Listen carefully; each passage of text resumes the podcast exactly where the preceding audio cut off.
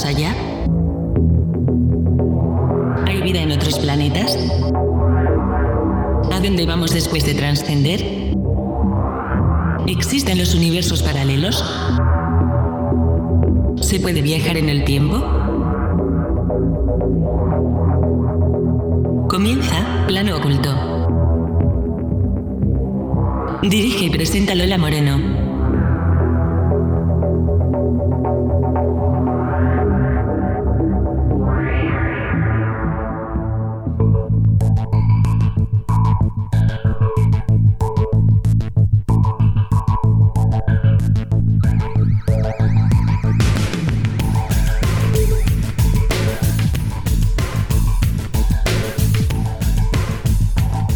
Buenas noches estimados oyentes, bienvenidos una semana más a Plano Oculto. Esta noche el equipo de Voz Radio Mix y Plano Oculto de Lola Moreno, les damos las gracias por estar ahí y hacer que nuestra emisora y el programa Estrella Plano Oculto sea de lo más escuchado en la radio de Internet en todo este año 2022. Según el Estudio General de Medios, Voz Radio Mix es la emisora musical online que más ha crecido este año 2022 con un incremento del 80% de audiencia con respecto al año 2021. Por otro lado, el programa de misterio líder en audiencias La Noche de los Viernes, Plano Oculto con Lola Moreno al frente, despide este año 2022 como el programa de misterio que más ha crecido en oyentes, un 95% más que el año pasado 2021 en la radio online. Gracias estimados oyentes por estar ahí y hacer que Voz Radio Mix y su programación sean de las más escuchadas a través de Internet todo este año 2022. Les saluda al micrófono Elvira Sánchez y Álvaro González en la locución de contenidos. Dicho esto, vamos con los contenidos de hoy. La crisis energética creada por BlackRock y el escándalo de la cripto FTX. Miles de millones de dólares estadounidenses lavados como ayuda a Ucrania y devueltos a los demócratas a través de la criptoplataforma FTX. Continuaremos esta semana con otra entrega de documentos sonoros de plano oculto, Las caras de Belmez. Seguimos con los titulares del misterio y la ciencia y terminamos con la Biblioteca de Alejandría con la recomendación de un libro. Comenzamos, pero antes, unos consejos.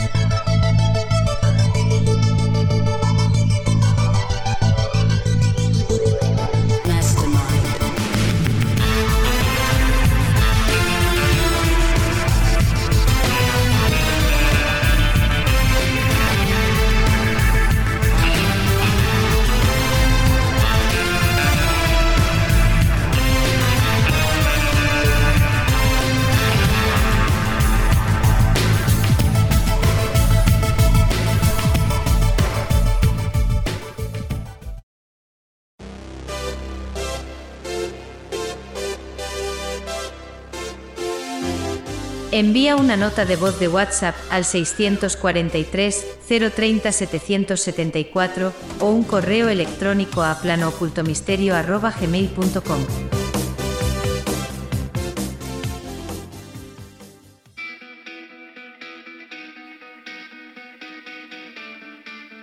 En la noche de los viernes a las 11 de la noche escuchas Plano Oculto, el programa de misterio, enigmas, civilizaciones perdidas, ocultismo, misticismo, esoterismo y todo lo que está oculto. Plano Oculto con Lola Moreno.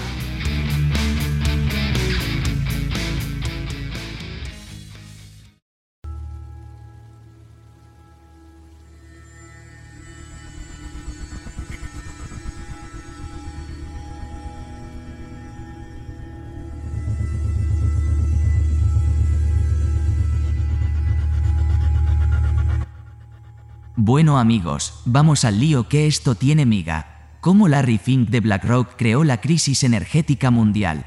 La mayoría de la gente está desconcertada por lo que es una crisis energética mundial, con los precios del petróleo, el gas y el carbón disparados simultáneamente e incluso forzando el cierre de las principales plantas industriales, como las de productos químicos, aluminio o acero. La administración Biden y la UE han insistido en que todo se debe a las acciones militares de Putin y Rusia en Ucrania. Este no es el caso. La crisis energética es una estrategia planificada desde hace mucho tiempo por los círculos políticos y corporativos occidentales para desmantelar las economías industriales en nombre de una agenda verde distópica. Eso tiene sus raíces en el período mucho antes de febrero de 2022, cuando Rusia lanzó su acción militar en Ucrania. BlackRock impulsa ESG, en enero de 2020, en vísperas de los confinamientos por COVID devastadores desde el punto de vista económico y social, el director ejecutivo del fondo de inversión más grande del mundo, Larry Fink de BlackRock, envió una carta a los colegas de Wall Street y directores ejecutivos corporativos sobre el futuro de los flujos de inversión. En el documento, modestamente titulado Una remodelación fundamental de las finanzas, Fink, que gestiona el fondo de inversión más grande del mundo con unos 7 billones de dólares bajo gestión, anunció un cambio radical para la inversión empresarial. El dinero se volvería verde. En su carta de 2020 seguida de cerca, Fink declaró, en un futuro cercano, y antes de lo que la mayoría anticipa, habrá una importante reasignación de capital. El riesgo climático es riesgo de inversión, Además, afirmó, todo gobierno, empresa y accionista debe enfrentar el cambio climático. En una carta separada a los clientes inversionistas de BlackRock, Fink entregó la nueva agenda para la inversión de capital. Declaró que BlackRock abandonará ciertas inversiones con alto contenido de carbono, como el carbón, la mayor fuente de electricidad para Estados Unidos y muchos otros países. Agregó que BlackRock examinaría nuevas inversiones en petróleo, gas y carbón para determinar su adhesión a la sostenibilidad de la Agenda 2030 de la ONU. Fink dejó en claro que el fondo más grande del mundo comenzaría a desinvertir en petróleo, gas y carbón. Con el tiempo, escribió Fink, las empresas y los gobiernos que no respondan a las partes interesadas y aborden los riesgos de sostenibilidad se enfrentarán a un creciente escepticismo de los mercados y, a su vez, a un mayor costo de capital. Agregó que el cambio climático se ha convertido en un factor determinante en las perspectivas a largo plazo de las empresas. Estamos al borde de una remodelación fundamental de las finanzas.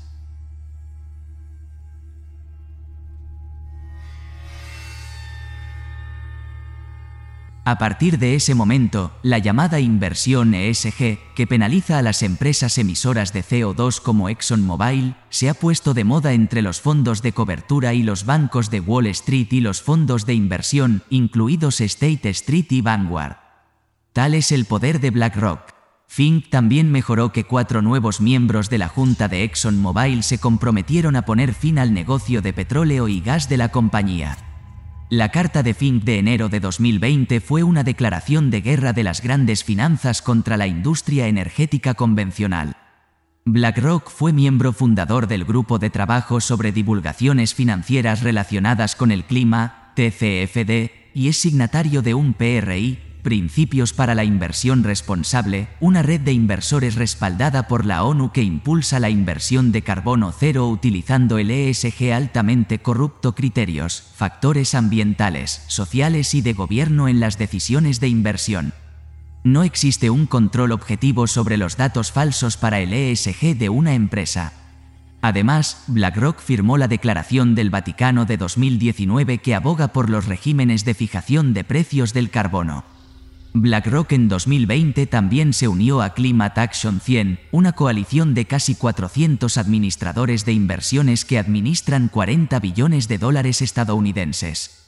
Con esa fatídica carta del CEO de enero de 2020, Larry Fink puso en marcha una colosal desinversión en el sector mundial de petróleo y gas de un billón de dólares. En particular, ese mismo año, Fink de BlackRock fue nombrado miembro de la Junta de Síndicos del Foro Económico Mundial Distópico de Klaus Schwab, el nexo corporativo y político de la Agenda 2030 de la ONU de Carbono Cero. En junio de 2019, el Foro Económico Mundial y las Naciones Unidas firmaron un marco de asociación estratégica para acelerar la implementación de la Agenda 2030. WEF cuenta con una plataforma de inteligencia estratégica que incluye los 17 Objetivos de Desarrollo Sostenible de la Agenda 2030.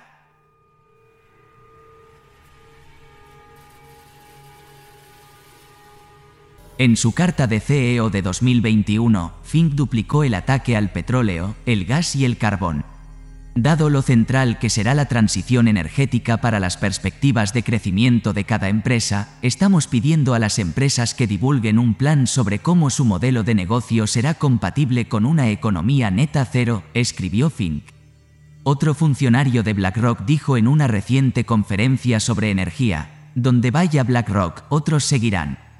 En solo dos años, para 2022, se estima que un billones de dólares ha salido de la inversión en exploración y desarrollo de petróleo y gas a nivel mundial.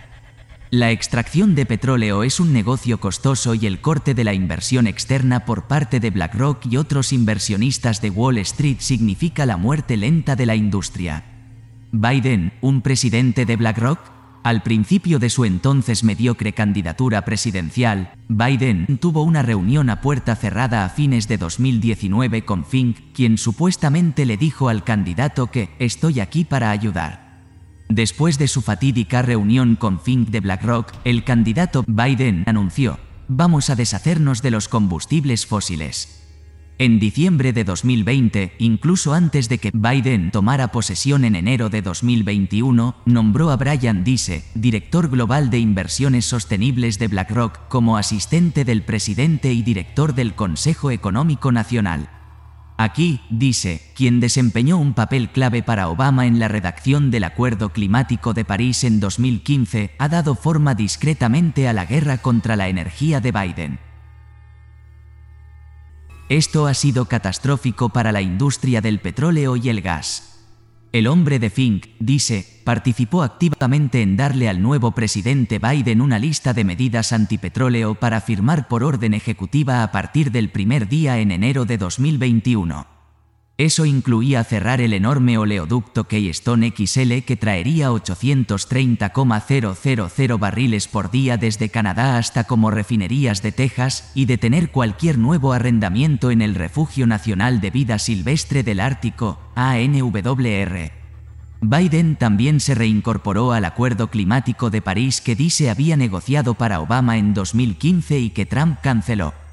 El mismo día, Biden puso en marcha un cambio del llamado costo social del carbono, que impone un castigo punitivo de 51 dólares por tonelada de CO2 a la industria del petróleo y el gas. Ese movimiento, establecido bajo la pura autoridad del Poder Ejecutivo sin el consentimiento del Congreso, está representando un costo devastador para la inversión en petróleo y gas en los Estados Unidos, un país que solo dos años antes era el mayor productor de petróleo del mundo. Peor aún, las reglas ambientales agresivas de Biden y los mandatos de inversión ESG de BlackRock están acabando con la capacidad de refinería de Estados Unidos. Sin refinerías, no importa cuántos barriles de petróleo se saquen de la Reserva Estratégica de Petróleo. En los primeros dos años de la presidencia de Biden, Estados Unidos cerró alrededor de un millón de barriles por día de capacidad de refinación de gasolina y diésel, algunos debido al colapso de la demanda de COVID, la caída más rápida en la historia de Estados Unidos. Los cierres son permanentes. En 2023 se cerrará una capacidad adicional de 1,7 millones de barriles por día como resultado de la desinversión de BlackRock y Wall Street ESG y las regulaciones de Biden.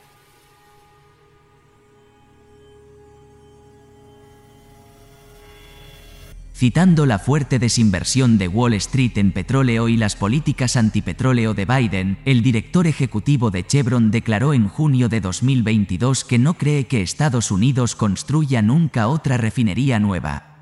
Larry Fink, miembro de la Junta del Foro Económico Mundial de Klaus Schwab, se une a la UE, cuya presidenta de la Comisión de la UE, la notoriamente corrupta Ursula von der Leyen, dejó la Junta del FEM en 2019 para convertirse en la jefa de la Comisión de la UE. Su primer acto importante en Bruselas fue impulsar la agenda EU Zero Carbon Fit for 55. Eso impuso impuestos importantes al carbono y otras restricciones sobre el petróleo, el gas y el carbón en la UE mucho antes de las acciones rusas de febrero de 2022 en Ucrania. El impacto combinado de la agenda ESG fraudulenta de Fink en la administración Biden y la locura del carbono cero de la UE está creando la peor crisis energética e inflacionaria de la historia.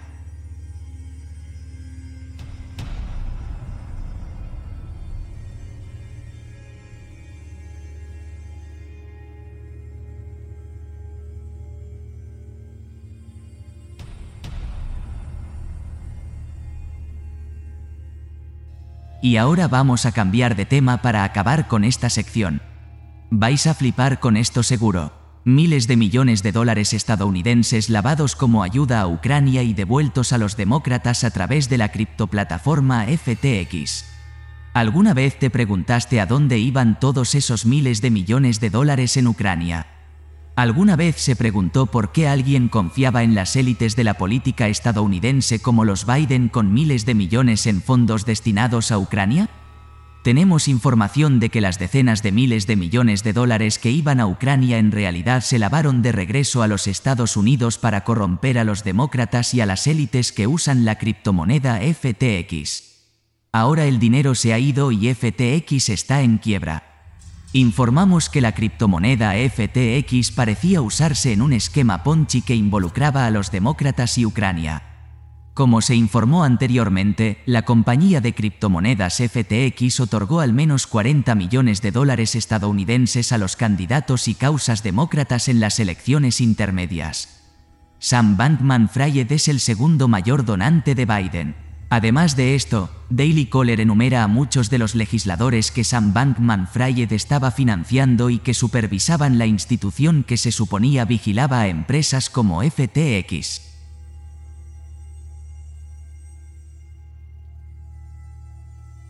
Sam Bankman Fried, prolífico donante demócrata y exdirector general de la bolsa de criptomonedas FTX, ahora en bancarrota, financió las campañas de los miembros del Congreso que supervisan la Comisión de Comercio de Futuros de Productos Básicos, CFTC, uno de los organismos clave encargados de regular la industria de las criptomonedas y el objeto del agresivo cabildeo de Bankman Fried.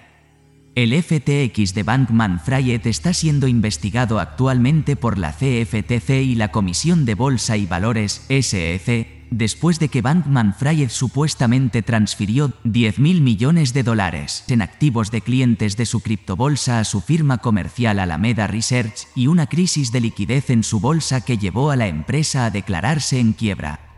Sin embargo, antes de la investigación de la agencia, Bankman Fried cortejó agresivamente a la CFTC y financió a varios legisladores clave encargados de supervisar la agencia, invirtiendo dinero en efectivo en sus arcas de campaña.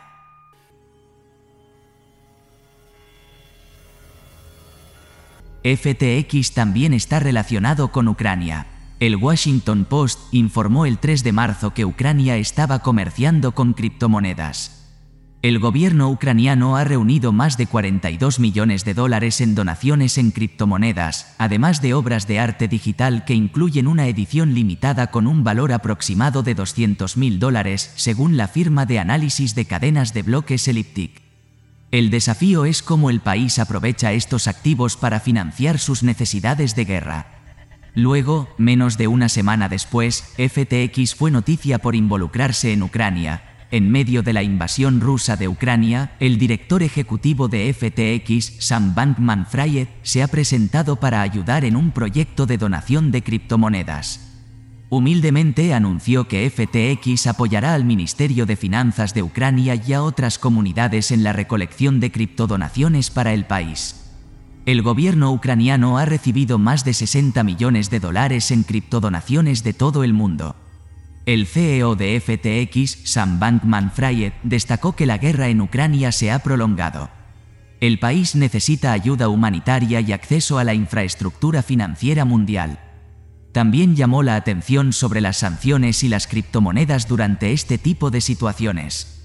Indicó que los intercambios de cifrado podrían hacer cumplir las sanciones anunciadas por el gobierno con seriedad.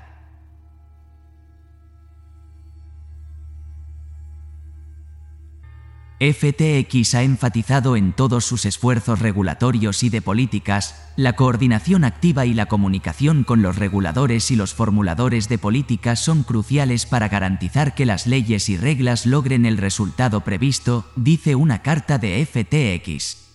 Al señalar la urgencia de ayudar a la nación, Sam Bankman anunció que el equipo de FTX tiene el honor de apoyar al Ministerio de Finanzas de Ucrania para simplificar el proceso de donación.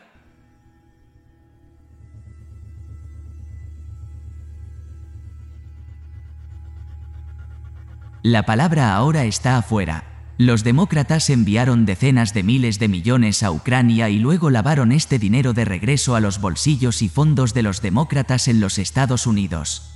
Ahora la empresa está en quiebra y los fondos no se encuentran por ninguna parte. Esta información se compartió en Twitter y podemos confirmar a partir de nuestras fuentes que es precisa. Por supuesto, los demócratas se están enviando miles de millones a sí mismos. Si roban las elecciones, ¿por qué no iban a robar dinero? Mientras tanto, en Kherson, Ucrania, los nazis persiguen a quienes cooperaron con los rusos antes de que estos últimos se trasladaran al otro lado del río Dnieper.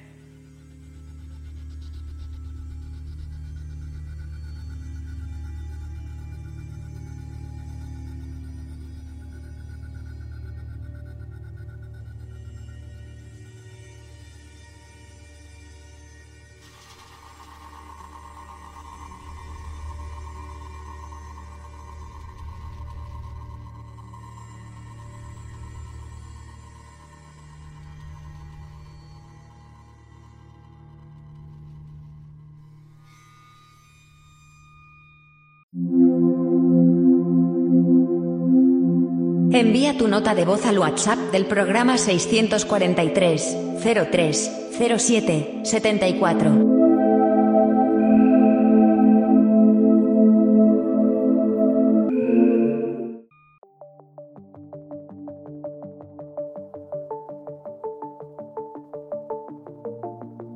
A continuación van a escuchar documentos sonoros de plano oculto. Escucharemos esta semana las caras de Belmez con Fernando Jiménez del Oso. Esperamos que el contenido sea de su agrado.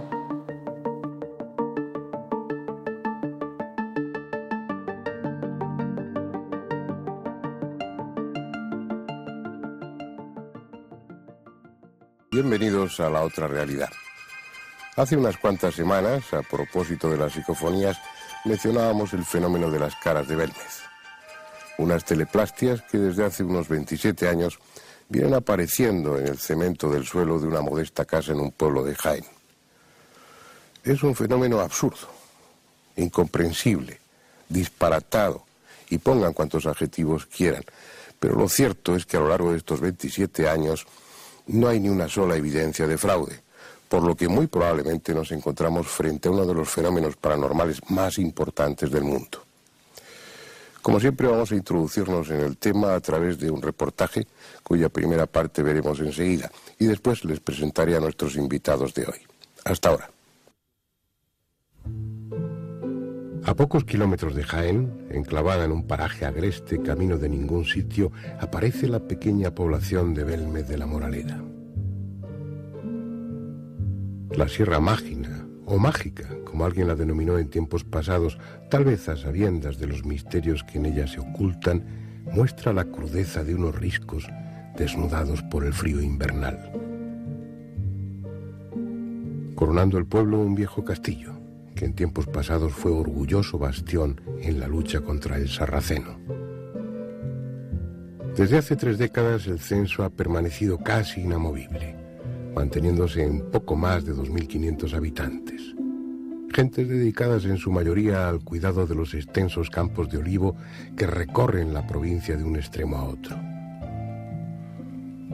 Las paredes encaladas van alternándose ya con las de ladrillo visto y con los escaparates de modernos comercios.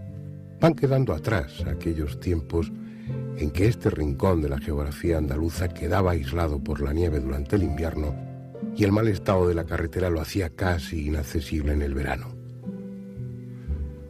En suma, un pueblo español más hasta que el misterio, sin previo aviso, decidió erigir su particular monumento a lo imposible en un humilde hogar de esta localidad serrana. A partir de entonces nada ha vuelto a ser igual.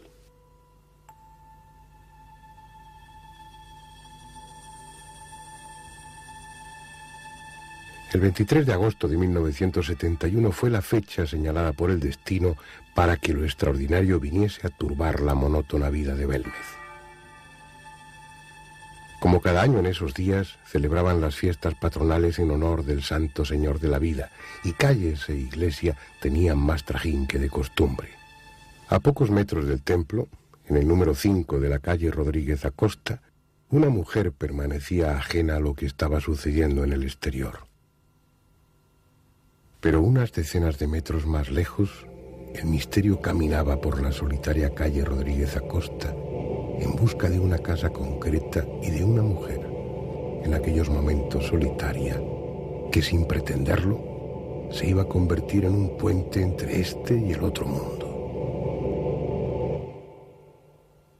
El alborozo del pueblo era solo un murmullo lejano que contrastaba con el ambiente pesimista que reinaba en la casa. María Gómez Cámara, la dueña del inmueble, aguardaba en silencio la llegada de su marido, Juan Pereira. Desde hacía unos días se encontraba postrada en el sofá del salón cocina enferma de tifus. El viejo fogón de leña permanecía encendido mientras ella, con evidente desgana, removía los pimientos en la sartén. Poco después, al retirar las cenizas de la lumbre, vio algo que le llamó la atención. Primero con desconcierto y luego con progresivo terror fue limpiando la suciedad. No se había equivocado. Allí, en el fondo del fogón, sobre la superficie de cemento, aparecían unos ojos que, como un fantasma petrificado, la miraban con descaro. Sus gritos alertaron a los vecinos que, sabiéndola enferma, acudieron rápidamente a socorrerla. En el interior de la pequeña cocina, María, horrorizada, no podía apartar su vista del fogón. Tras retirar los restos orgánicos y ceniza de la superficie enlucida, un rostro de rasgos similares a las pinturas bizantinas pareció con toda nitidez, indiferente al revuelo que su presencia había provocado. Era desagradable, con una sonrisa entre lasciva y socarrona, a pesar de que en su cara se apreciaban las huellas de algún golpe que hacía sangrar abundantemente su nariz. Días después, tanto por lo repulsivo de aquel rostro como por la molesta expectación de sus vecinos, Diego Pereira, hijo del matrimonio, optó por acabar con el no deseado visitante, picando el suelo y cubriendo el socavón con una nueva lechada de mortero. No sirvió de nada. Al cabo de pocos días, una nueva cara, similar a la anterior, surgía en el cemento. Se iniciaba así la historia de un fenómeno paranormal que para muchos investigadores es el más importante del mundo. La recién bautizada Casa de las Caras se convirtió en el principal tema de conversación del pueblo. Conociendo bien como conocían a la familia, pocos pensaron en una broma. La mayoría dio por cierta la naturaleza extraordinaria del suceso, inclinándose unos por el milagro y otros por la intervención diabólica.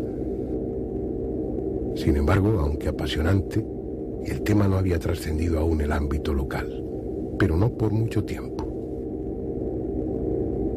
La llegada de un reportero del diario regional de Jaén para cubrir las noticias referentes al enfrentamiento entre dos cooperativas aceiteras hizo que la vida de los habitantes de Belmez diera un giro de 180 grados. Una vez publicada la impactante noticia, la afluencia de gentes llegadas primero de la geografía jienense y posteriormente de toda Andalucía convirtieron a Belmez en una corte de los milagros a pequeña escala. Junto a los curiosos empezaron a llegar enfermos en busca de curación y pacatos ansiosos de contemplar lo que para ellos era un indiscutible milagro. Era una cosa que si eh, admitíamos la parapsicología, pues entonces tenemos que cerrar el milagro. Y claro, entonces topábamos con la iglesia y él era el sacerdote entonces. El obispo se vino encima también, mía más que en él, porque yo fui alumno también del obispo y el obispo pues me llamó y, y me puso casi en la puerta de la calle del obispo. La autoridad eclesiástica del pueblo, encarnada en la figura del párroco Antonio Molina, fue la primera en tomar cartas en el asunto tras las urgentes advertencias que llegaban desde el arzobispado de Jaén, directamente de su máximo mandatario, Monseñor Miguel Peinado. El hecho de que Belme se hubiera transformado de la noche a la mañana en centro de presuntas manifestaciones sobrenaturales que ya convocaban a centenares de personas, no podía ser aceptado por una iglesia que aún sin competidores ya estaba perdiendo devotos de forma alarmante. Lo que pasa que ahí con el periódico de la época lo que se quiso hacer fue tapar el fenómeno. ¿Y qué hicieron? Pues dar caña por todos lados. Es decir, intentar enfrentar a la gente, los defensores de la iglesia por un lado contra los retractores del tema, los defensores del tema, pues lo que hubo un poco, de pique, ¿no? Y aquello, claro, aquí en el pueblo provocó un boom muy grande, es decir, venir cola y cola inmensa de gente a ver un fenómeno, cuando la gente aquí lo consideraba como, bueno, lo veía como una cosa normal ya, pues entonces aquello provocó mucho revuelo aquí en el pueblo. Aquellos primeros momentos lo viví mal, porque nos atacaron mucho la prensa, la prensa, el Perico Pueblo, que era entonces el famoso Perico Pueblo, pues lo montó en tres días y lo tuvo que, que tirarnos no tirar las caras, sino el pueblo en sí, en, un, día nomás. Y aquello fue un desastre. Y lo vimos mal porque unos me llamaban por teléfono diciendo que adelante, otros que para atrás, los otros que eran sinvergüenza, los otros los tres caras de verme. En fin, aquello era un, un desastre. Fue entonces cuando el alcalde, Manuel Rodríguez Rivas, alentado por el padre Molina, encomendó al albañil Sebastián Fuentes la tarea de socavar el suelo de la casa encantada para descubrir las supuestas causas naturales que producían el fenómeno. Mientras tanto, los diarios continuaban ofreciendo a sus lectores las novedades que cada día se producían en el domicilio de los Pereira. Insospechadamente, el asunto había calado en la opinión pública española y periódicos, como el Vespertino Pueblo, aumentaron sus tiradas de forma espectacular gracias a las caras de Belmez. A de la declaración del diario Pueblo cuando dijo que, las caras de Belmez eran, que los caras de Belmez, ¿no? Es decir, como que el pueblo entero ya estaba, ya acusando a todo el pueblo de que se quería beneficiar del fenómeno eso, que era una falsedad.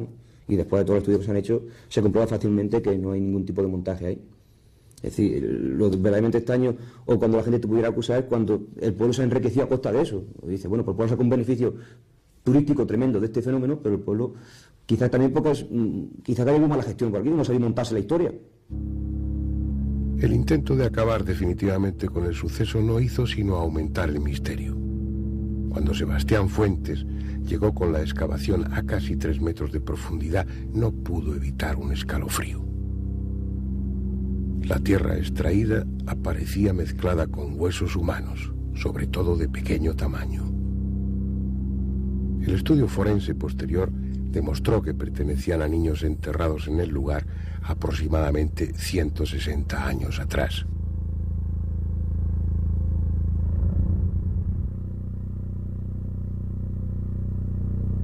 El rumor de que en tiempos pasados hubo un cementerio en el mismo lugar donde parte del barrio estaba edificado quedó así plenamente confirmado. Además, el macabro hallazgo venía sazonado por el hecho de que entre tantos restos humanos no se encontrara un solo cráneo.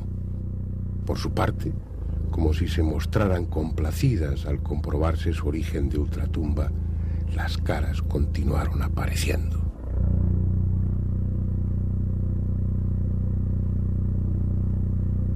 Ante la avalancha de personas, el pueblo se dividió en dos bandos. Los que querían acabar de una vez por todas con el incómodo asunto y los que veían en el tema de las caras una promoción gratuita y económicamente beneficiosa para todos. María y su familia pues, han sido unos trabajadores del campo, han sido ganaderos y agrícolas, siempre se han dedicado a vivir de su trabajo, mm, como he comentado antes, nunca se han aprovechado del fenómeno de las caras.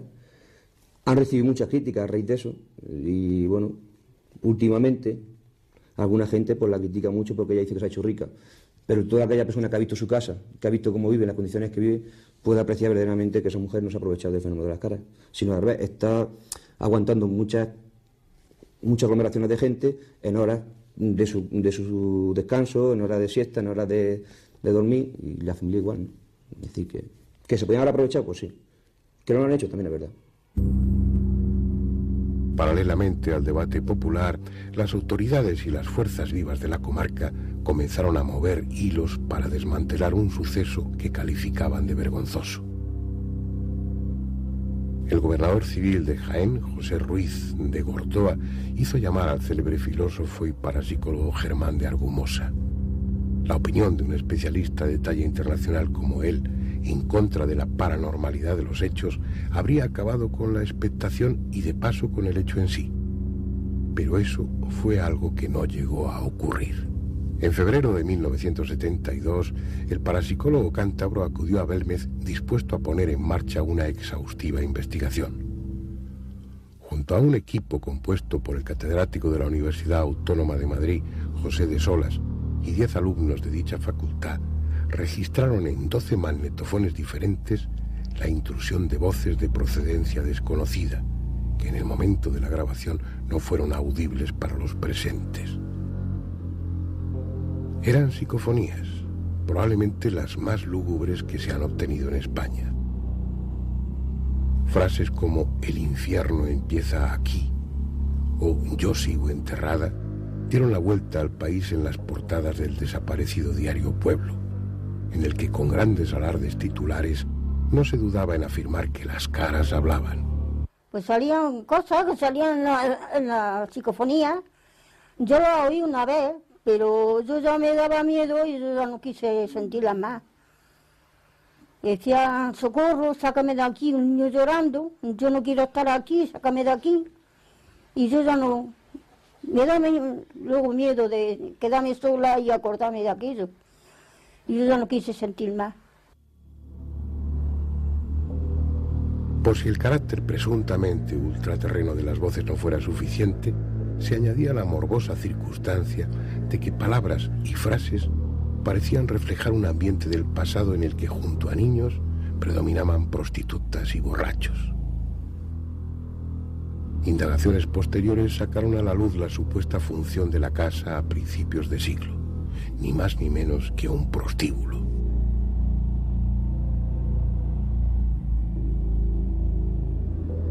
Meses más tarde, por la Casa de las Caras pasarían investigadores de gran renombre, como el psicólogo alemán Hans Bender, cuya opinión se uniría a la de otros expertos descartando la posibilidad de un fraude. Las maniobras oficiales y el poder de una iglesia intransigente no pudieron evitar que el paso de los años haya convertido al hogar de María Gómez Cámara en un punto de referencia obligado a la hora de hablar de fenómenos paranormales. La aparición de nuevos y desconcertantes rostros de diversos estilos y tamaños ha perpetuado el fenómeno de Belmez hasta nuestros días, a pesar de las voces que en su momento trataron de desprestigiarlo. La cuestión es, como veremos después, el primordial papel que María, la dueña de la casa, juega en esta historia.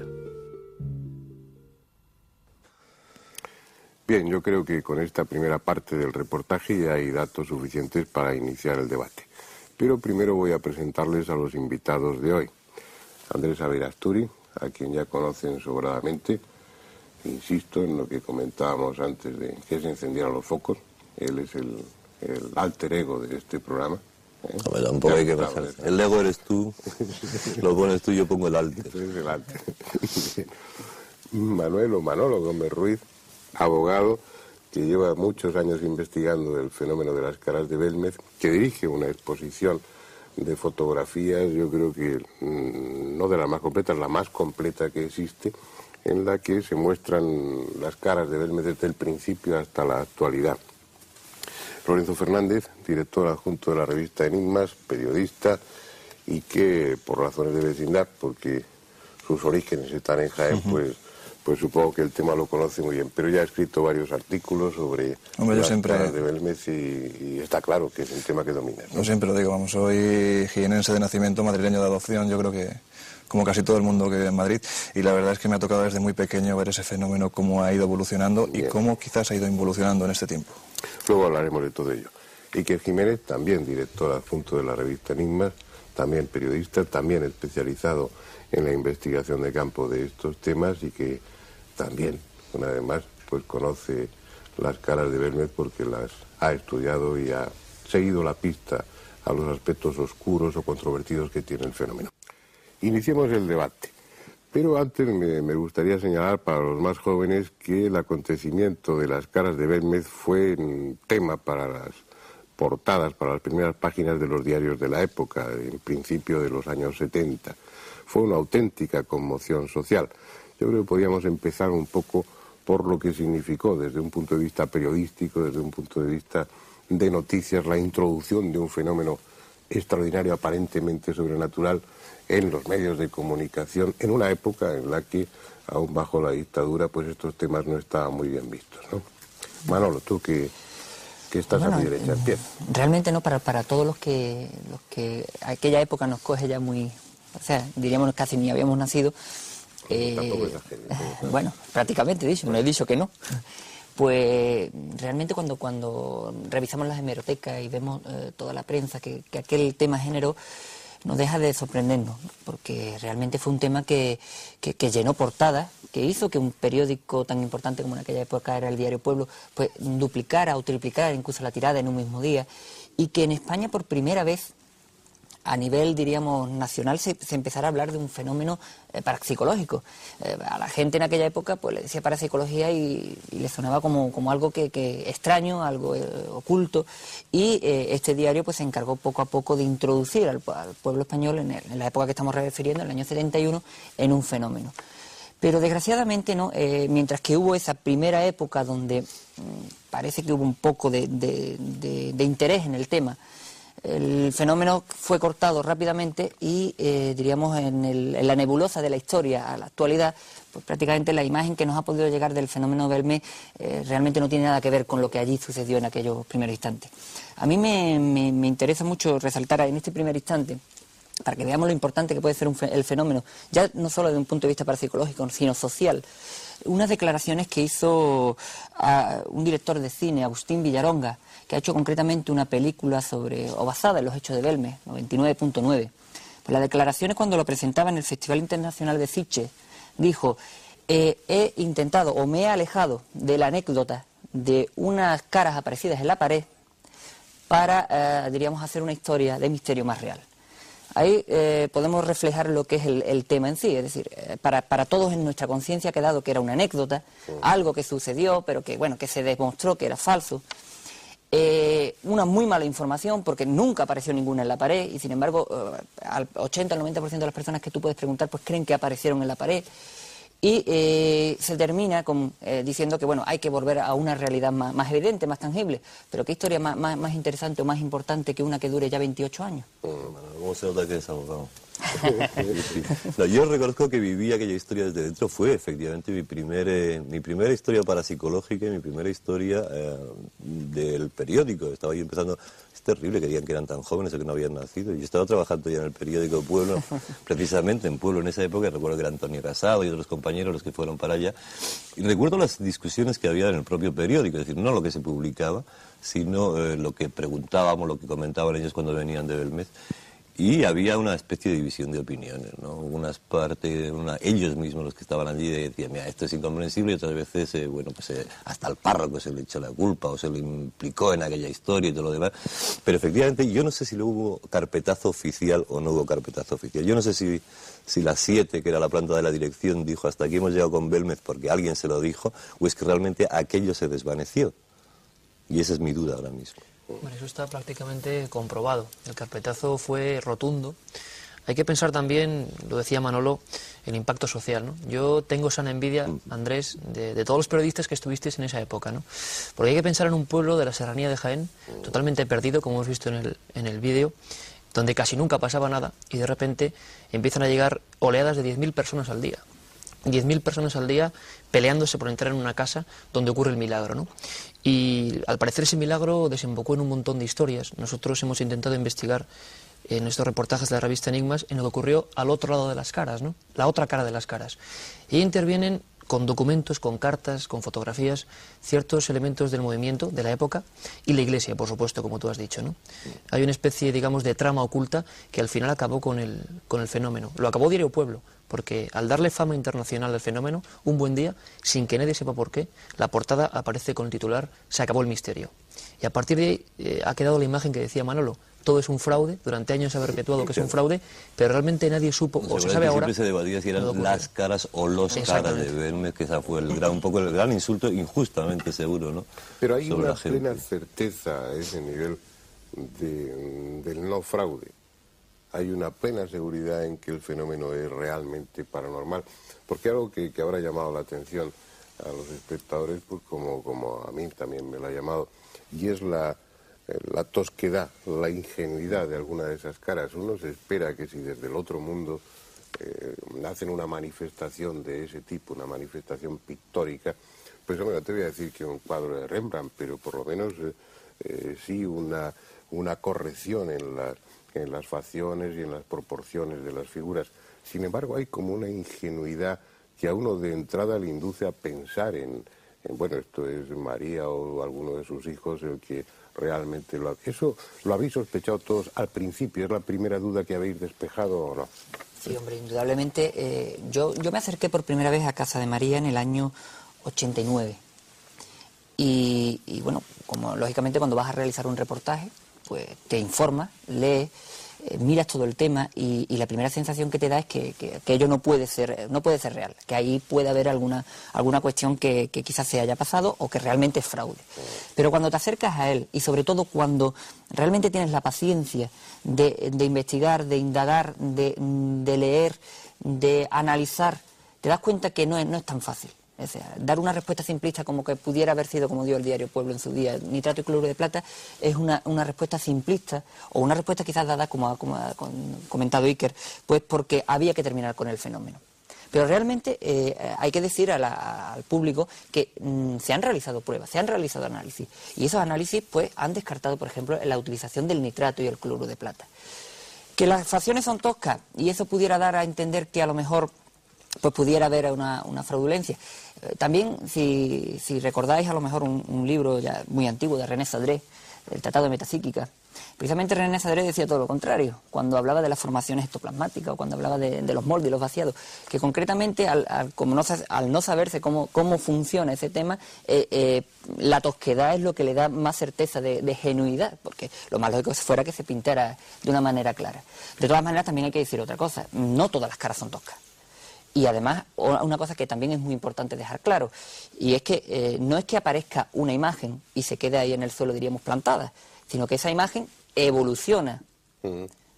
Pues, me viene al pelo, porque dentro de esos insertos que a veces, en ocasiones, introducimos dentro, del, dentro de estos coloquios, estos, estos debates, vamos a ver uno muy breve en el que se puede ver precisamente cómo las caras de Belvez no se mantienen estáticas, sino que cambian de forma incluso de desplazamiento. Vamos a verlo.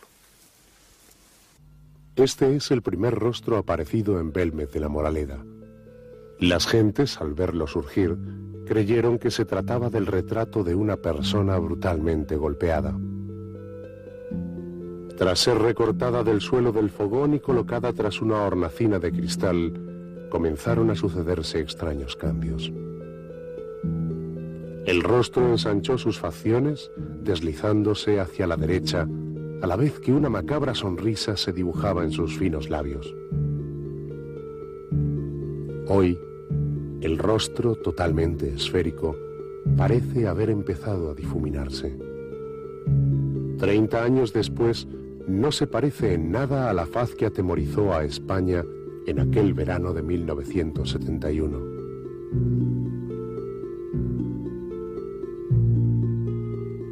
En plena expansión del fenómeno, los reporteros del diario Pueblo descubren otra asombrosa efigie, la de un anciano al que bautizan como el rabino, que en apenas unas semanas se irá afilando hasta deformarse por completo. Junto a ella, a su derecha, aparece otro rostro amenazador, con los rasgos apenas esbozados. Otra de las formaciones que experimentaron cambios fue el pelao hoy permanece recortada en la cocina de los Pereira, sin las letras que durante unas jornadas de 1975 le hicieron ser foco de todas las atenciones. En uno de los brazos de esta figura apareció repentinamente y se mantuvo por unos días la palabra Sun Tzu y en el pecho el número 6739. ¿Qué significaba aquella clave? A finales de la década de los 70 se produce un cambio significativo en la dinámica de las caras. Estas comienzan a peregrinar por otros lugares de la casa, abandonando la vieja habitación cocina. Ese fue el caso de una de las figuras más perfectas a la que la voz popular bautizó como Mujer del Ramo. Apareció en apenas horas en otra estancia de los Pereira con una calidad pictórica superior a cualquier otra, cambiando sus formas con rapidez hasta formar el busto de una mujer de mediana edad con rictus de horror. Ante varios testigos, las flores que sujetaba se transformaron en un cáliz perfectamente definido. Una gran copa que, al igual que sus manos, ya convertidas en garras, acabaron disolviéndose en la nada una mañana de invierno. Ha pasado mucho tiempo, pero quienes la vieron juran que ya no la podrán olvidar jamás. Mensajeras de un mundo triste y desgarrador, las efigies de algunas mujeres sembraron los suelos en los últimos años y se han convertido en las últimas supervivientes. El cuerpo desnudo es una de ellas. Comenzó a gestarse impulsado por una fuerza completamente desconocida, modelando un largo cuerpo que exhibía su carne desnuda ante la mirada de cientos de visitantes. Nadie supo de dónde venía ni por qué, ni tampoco qué hacían allí varios rostros y cuerpos de niños que aparecieron durante meses aferrados a sus piernas para volver a sumirse en el oscuro mundo de cemento y no volver nunca.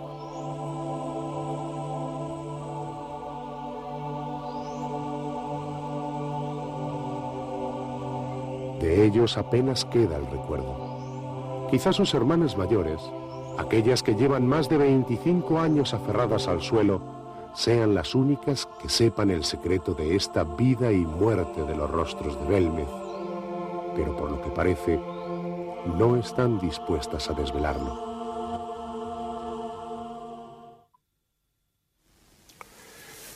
Se ve claramente como algunas de esas caras han modificado su aspecto, como si se hubieran movido o se hubieran desplazado de su, de su emplazamiento, de su lugar eh, original.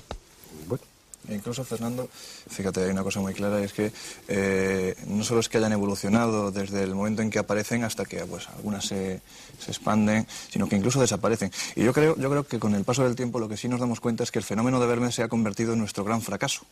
Por una cosa muy sencilla, porque es un fenómeno que, al contrario que otros tantos, eh, tú bien sabes que a mí uno de los fenómenos que más me gusta investigar es precisamente eh, todo lo que conlleva casas encantadas, fenómenos poltergeist. Pero obviamente cuando alguien me cuenta algo que está pasando en su casa, que están muy asustados. Yo voy al lugar y, la verdad es que siempre vas con una cierta incredulidad, cierta duda. Y a mí donde no me cabe ninguna duda de que hay un fenómeno extraño de verdad es en Belmez, porque al margen de la aparición de las propias caras hay otros fenómenos. Tienes desde grabación de psicofonías verdaderamente dramáticas en las que se oyen voces de, gente que o está amenazando o, eh, bueno, psicofonías que grabó eh, el filósofo Germán de Argumosa verdaderamente dantescas. También tienes aparición de ectoplasmas, de fotografías en las que surgen de repente de la nada unos seres monstruosos que se se, van de las propias caras, tienes agresiones incluso, según se comenta, agresiones y fotografías, de hecho, de, las propias caras. O sea, que es un fenómeno en el que se, se une todo, lo ideal, vamos, es el caso perfecto dentro de un fenómeno poltergeist, en el que confluyen todos los elementos para decir, hay que investigarlo y no hay que dejar pasar como hemos dejado pasar o como han dejado pasar 27 años para poder pues, meter instancias. Qué? Porque a mí, yo me pongo otra vez en, en, mi situación, 27 años apareciendo cosas, apareciendo historias eh, con psicofonía. ¿Y eso con qué sentido? ¿Por qué aparece eso? Pregunto. O sea, el razonamiento... ¿Qué decir, yo entiendo que las eh, psicofonías y todo eso que hablábamos en los primeros programas, bueno, pues tienen un mensaje que dar, tienen algo que decir. ¿Ahí qué pasa? ¿Qué, ¿Qué, ocurre con esas caras? ¿Salen y punto y ya está? Salen, se expanden, desaparecen. ¿y, qué, y, qué, ¿Y qué se trata? Quien sea. Es que esa es la gran pregunta, ¿no? Esa es la gran pregunta, Andrés. ¿Qué ocurre y por qué hay, no? Precisamente. Hay que pensar también, yo quería ahondar también un poco en que el fenómeno de Belmez, además, yendo un poco con lo que tú has comentado, es realmente dramático en general. ¿no? La gente que lo oye piensa en dibujos, pero como hemos visto y los que hemos vivido bastantes horas allí hemos comprobado que todo eso, toda esta historia de Belmez, que ocurre en una casa bastante humilde, muy humilde, en un pueblo más humilde, en una zona, mm, digámoslo así, en esa época deprimida de Jaén, tiene un dramatismo, un halo de, vamos a decirlo, negativo. ¿no? Casi toda la gente que ha estado en Belmez y que ha visto las caras no les ha dado ninguna interpretación positiva. Nadie ha hablado de vírgenes, de santos, de apariciones, digamos, un poco tranquilizantes. Todo lo contrario. Es más, yo recuerdo anécdotas eh, como cuando estuvimos Lorenzo y yo con uno de los albañiles que hizo una de las experiencias más terribles, que fue cavar por orden del ayuntamiento un agujero de nada más y nada menos que 2,80 metros de profundidad. Imagínense estos obreros bajando a ese foso y que se empiezan a encontrar huesos humanos, huesos de niños y ni una sola calavera. ¿Qué ocurría allí? ¿Qué pasaba? Luego se descubrió que desde el siglo X eso es un tremendo cementerio, desde la época de las mezquitas árabes. Entonces te quiero decir, Andrés, que todo esto es una amalgama bastante negativa y que lo que no cabe duda, al menos si es real todo esto, es que es algo realmente desagradable. Es una historia donde lo que se expresa es dolor, es angustia, las voces, como decía Lorenzo, expresan cosas tan terribles como hechas voces, hay que decirlo, varios... pero, pero ¿por qué introducís sueltas así si es real? ¿Tenéis dudas o no tenéis dudas? Tienes una explicación, supongo. Claro. es, que, esa es la cuestión principal. Sobre la autenticidad del fenómeno, la, interpretación, ahora iremos a ello y trataremos de especularemos, no podemos hacer otra cosa. Pero Humedades se, hay plena se Yo, yo siempre, en este, en este punto ¿no? de, debate, yo siempre eh, comento una cosa claramente. Es decir, yo ahora mismo estoy en disposición de poder demostrar con documentos que cualquier o todas las hipótesis que se han barajado hasta ahora para, para decir que es fraude Belmez se pueden descartar. Pero si me estás pidiendo que dé un, un paso más, que es la interpretación, ya, ya diríamos, tenemos un pequeño problema. Sabemos lo que no es, ¿no? Pero no lo que es. Bueno, pues cuéntanos, lo que... ¿Qué es lo que da? Lo que no es el resultado de, esos, de, esas pruebas. Pues muy bien, no, eh, tendremos que empezar por la primera, indudablemente, que fue el diario Pueblo, en el año 72, en un reportaje que ya han comentado mis compañeros, eh, en un titular dicen se acabó el misterio y la definición que dan al, fenómeno, o la solución que dan al fenómeno, es que estaba realizado con nitrato y cloruro de plata. Yo lo explican de una manera más, diríamos, más rimbombante, porque dicen nitrato y cloruro de plata cuando incide una luz ultravioleta en un preparado, etcétera, etcétera. Bien, eso que pudo ser la primera explicación, de, hecho hicieron un molde en donde sale una de las caras que se realizó con nitrato y cloruro de plata, pues podría haber dado la solución, pero el problema no era realizar una cara con nitrato y cloruro de plata, que bueno, pues lógicamente se puede hacer. La cuestión era encontrar nitrato y cloruro de plata en las caras de Belmez. Y en ninguna de las pruebas que, que, realizaron o supuestamente realizaron, y aquí sí que hay que hablar de supuesto, porque el equipo del diario Pueblo habla de muchas pruebas, pero realmente no ofrece el resultado prácticamente de ninguna. Eh, pues bueno, cuando eh, se realiza esta supuesta prueba, deberían haber encontrado en las muestras que ellos mismos dicen haberse llevado a analizar el cloruro y el nitrato de plata. Y sin embargo no la encontraron ahí. Es Jordán Peña, en uno de sus libros, el que da la clave de por qué se dio esa explicación. Y fue precisamente una llamada que se hizo al señor Viñas, que era el químico de ese, de ese equipo, por el cual se le decía que una posible solución para ver su credulidad era el nitrato y cloruro de plata. Lo cierto es que, sea verdad esta llamada o no sea verdad, lo cierto es que dieron esta explicación. Pero posteriormente, en el año 75, el doctor Alonso, de, un instituto cercano, porque era de Valencia, del Instituto Mineralógico e Hidrológico de Valencia, eh, del Consejo Superior de Investigaciones Científicas, analizó el pelado. Al analizar el pelado... ¿Qué es el pelado? El pelado es uno de los rostros, diríamos, más famosos que ha surgido en Belmes y que en el año... Habla como si fuera un primo hermano, se analiza el pelado. Eh, es defecto ya de... Eh, bueno, el pelado es una de las caras, diríamos, más famosas que surgió. Le llaman el pelado precisamente por eso, ¿no? Porque te parece que tiene una cara. tampoco hace falta insinuaciones más allá de lo No, no he intentado en ningún momento insinuar. Entonces, analiza el pelado y... Entonces, bueno, se realiza un análisis del pelado y hay, diríamos, tres cosas muy importantes en ese análisis. Lo primero es que se descarta la utilización de nitrato y cloruro de plata. Y lo está haciendo un investigador imparcial. No lo está haciendo nadie que esté involucrado en el fenómeno Belme. Lo segundo es que eh, encuentra eh, zinc, por lo cual podría eh, entenderse que se están utilizando pinturas con ese componente. Pero el, componente es tan pequeño, o sea, la, muestra, el zinc es tan, tan pequeño que no podría estar utilizándose tampoco. Por tanto, descartamos una segunda posibilidad que hasta ahora no se había apuntado. El de la pintura. Efectivamente. Este hombre, tras realizar todas las pruebas, pues mm, esto ya diríamos un parecer, como científico, alguna explicación debía dar. Y entonces se agarra a lo único que él cree haber encontrado, y que es concretamente un compuesto melanocrato. Materia carbonosa, un compuesto melanocrato, eh, eh, materia carbonosa y sustancia orgánica. Hollín y demás, es decir, el resto, estamos hablando de una antigua cocina. Entonces este buen, mm, buen investigador pues dice, bueno, ya tengo la solución para el pelado. Ojo, que solamente habló del pelado, porque en ningún momento hizo extensible a, las demás, a los demás rostros. Aquí lo que ha pasado simple y llanamente es que cuando eh, el cemento se, se echó en el suelo, pues cuando estaba fraguándose, hubo una mini depresión con un aumento de humedad y una mayor ascensión solubilidad de ese componente melanocrato y se produjo la cara. Traduciendo, que una huella de un zapato de un 39 había producido la cara del pelado. Yo mm, recomendaría que, el- que- que pudieran las personas ver ese- esa supuesta huella de un zapato del 39. Realmente el pelado puede ser todo. Además, incluso, pues bueno, miren, miren sus propias suelas. Pero y no- si hay algún, algún pero no parecido un zapato con... del 39. Pero realmente, eh, bueno, pero primero y, tiene... si, y si no es una... Esto, eh, decir, da igual que sea un zapato o no, pero sí que puede ser una, eh, una mancha aleatoria. Es decir, uno se queda mirando un papel pintado, se queda mirando este Sí. fondo que tenemos, y yo puedo encontrar ahí 14 caras. No, no, pero allí se ve claramente, o sea, es la definición perfecta de que allí hay una cara. No te voy a decir casi fotografía, más bien sería un negativo, pero se ve perfectamente. Además hay un dato curioso que cuando se trajo el pelado, se llevó a Valencia para su análisis, es curioso que en el mismo lugar desde donde, donde se arrancó la loseta, en ese mismo lugar se volvió a echar una capa de cemento y en ese mismo lugar apareció de nuevo la misma imagen que se había traído a Valencia. Cuando se Lo cual regresó... refuerza la teoría de que eso puede ser alguna impregnación que va subiendo por la humedad o por lo que sea, y siempre sube por el mismo sitio. No, no, el, no- tema, el tema es, a mí me parece que eso es importante. De alguna forma se tienen que formar, valga la redundancia. Físicamente tiene que tener alguna- que no es, un soporte. eh, Claro, el tema está porque al formarse por razones naturales o no, configuran, definen una cara, un rostro. Pero además del pelo, por ejemplo, Si ¿qué fuera uno hay? solo. Andrés, pues eso, bueno, podría atribuirse a la casualidad, pero hablamos de cuántas caras. Pues bueno, ayer por ejemplo estábamos comentando, así por encima, pues datos del tema, ¿no? Pues como has comentado al principio, eh, dirijo una exposición de, de una agrupación, la agrupación parapsicológica de Puerto Real, donde hemos hecho un recorrido por, por el fenómeno desde el año 71 hasta el año 98.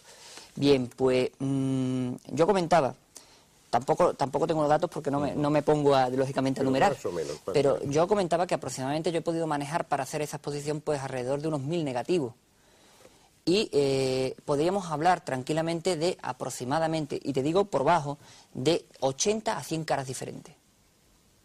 Y de esas Ya, 80 a no 100 es caras, complicado.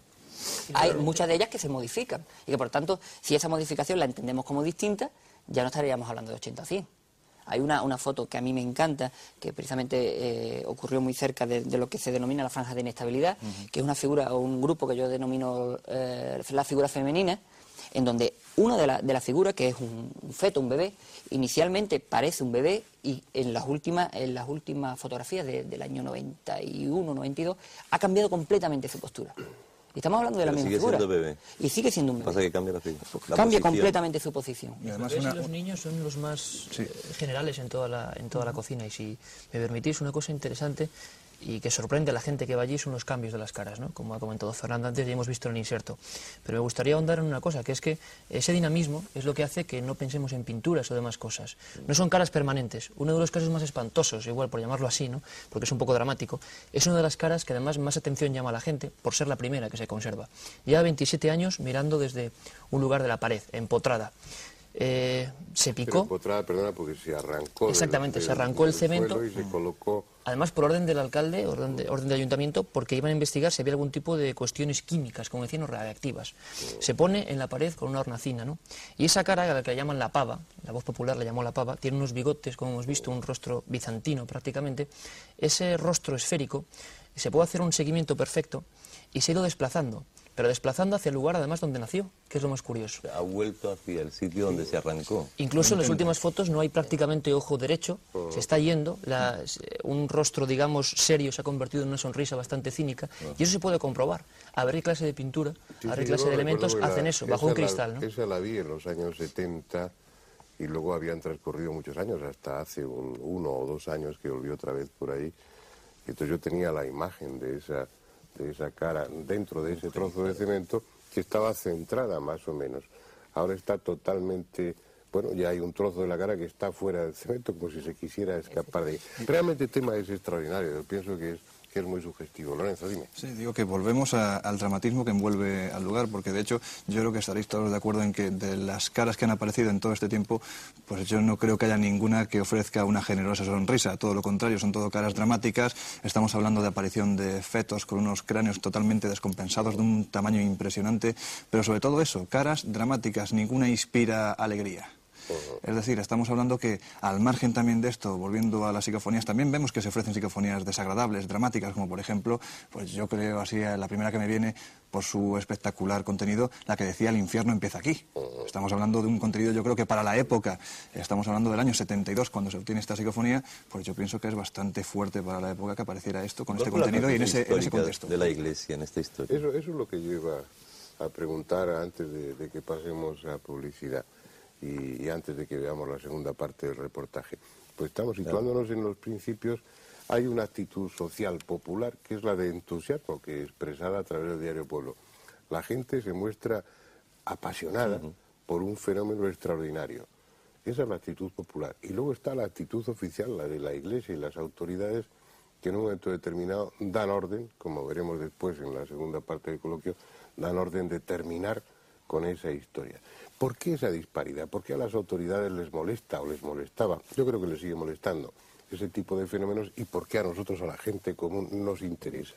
Pues mira, ahí yo creo que Manolo ha, dado en el clavo al principio cuando ha comentado que es cuando se empieza a hablar en España por vez primera de un fenómeno paranormal. Y encima nos encontramos con que es un fenómeno pues que se sale de molde, es un fenómeno realmente espectacular. ¿no? Y lo, cierto es que toda esta evolución que ha ido sufriendo con el tiempo, pues en, su momento no gustó. Obviamente, imagínate lo que estamos hablando del año 71, el poder que podía tener por aquel entonces eh, la Iglesia no es el de ahora, era otra Iglesia bastante diferente. Y obviamente me imagino que al párroco del pueblo, al igual que a Miguel Peinado Peinado, el obispo de Jaén, le molestaba bastante que de repente un fin de semana hubiera más de 10.000 personas que pasaran por la Casa de las Caras. Estamos hablando de un pueblo de 2.700 habitantes y más de 10.000 más de 10 personas pasan por esa casa. Y sin embargo la iglesia no fuera nadie. Y encima lo que comentábamos eh, ayer, Manolo, pues en, una casa de una persona que no acudía a misa. Es decir...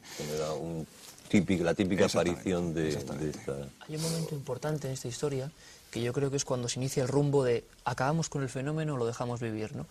Eh, nos decía el antiguo alcalde, el que vivió y a punto estuvo de ser encarcelado por esta historia, Manuel Rodríguez Rivas, nos dijo que el pueblo era una especie de guirigay tremendo. Imaginaos eh, autobuses llegando del norte de Europa, de Francia, de Alemania, a ver el milagro, ¿no? en un pueblo donde nunca había pasado nada, como he dicho antes. Unos tremendos disturbios de orden social y, diarios, ¿no? Pero hay un momento importantísimo en esta historia, que es precisamente la mujer de Francisco Franco, Carmen Polo, que eh, inicia mm, lo que es la otra historia. Doña Carmen Polo. la otra historia. Y ordena a una periodista de apellido Salceo eh, que en el propio Belmez haga un informe nosotros hemos visto ese lugar donde hizo el informe, haga un informe extensísimo de cada cara de ese fenómeno para ver si tiene que ver con lo religioso o no tiene que ver con lo religioso. En el mismo momento en que esa periodista entrega ese informe y demuestra en sus fotografías que ahí no hay nada de religioso, que todo lo contrario, que son fetos, mujeres desnudas, lo que aparecen en ese lugar, es cuando empieza lo que se llamó en su día la Operación Tridente, es decir, una fase iniciada por la Iglesia y por nombres y apellidos del movimiento que dijeron esto hay que acabarlo porque encima ya de raro no son ni santos, ni son vírgenes, ni es nada. Es lógico, Fernando, que si, que si descartamos... recordarme que luego en la segunda parte hablemos esa operación tridente. Digo simplemente un apunte. Si descartamos en aquella época lo religioso, no, nos queda más remedio que ir a lo parapsicológico. Oh. Y obviamente, eh, vosotros bien lo sabéis. O a lo sobrenatural. O a lo sobrenatural, da igual, los términos. El caso es que ambos términos en aquella época, y lo, sabéis bastante bien vosotros que la vivisteis, eh, no estaban bien vistos. Vamos a ver la segunda parte del reportaje antes de continuar con el coloquio, donde yo espero que se cuenten cosas tremendas, se contarán, se Estamos hablando de fenómenos que tienen que ver mucho con lo trascendente, lo sobrenatural, lo estremecedor. Pero bueno, antes de nada vamos a continuar con los datos objetivos, vamos a ver esa segunda parte del reportaje. Han pasado 27 años y María continúa siendo esa mujer que tiempo atrás se caracterizó por su fuerte carácter.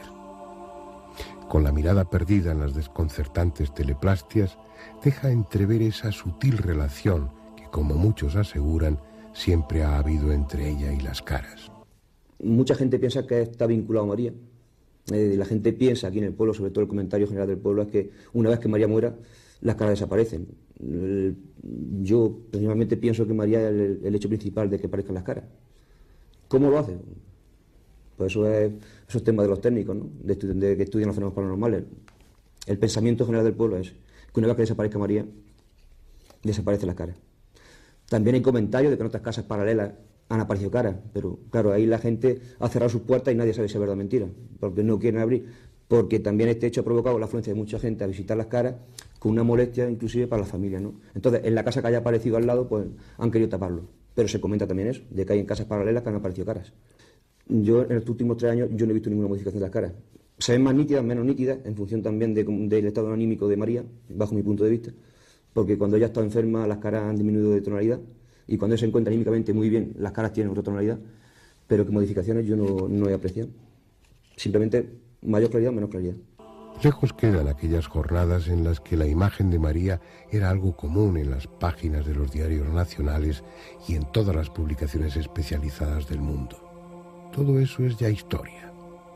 Sin embargo, la mente todavía lúcida de la anciana conserva vivo el recuerdo de aquel día en que una mancha en el suelo de la cocina cambió su vida.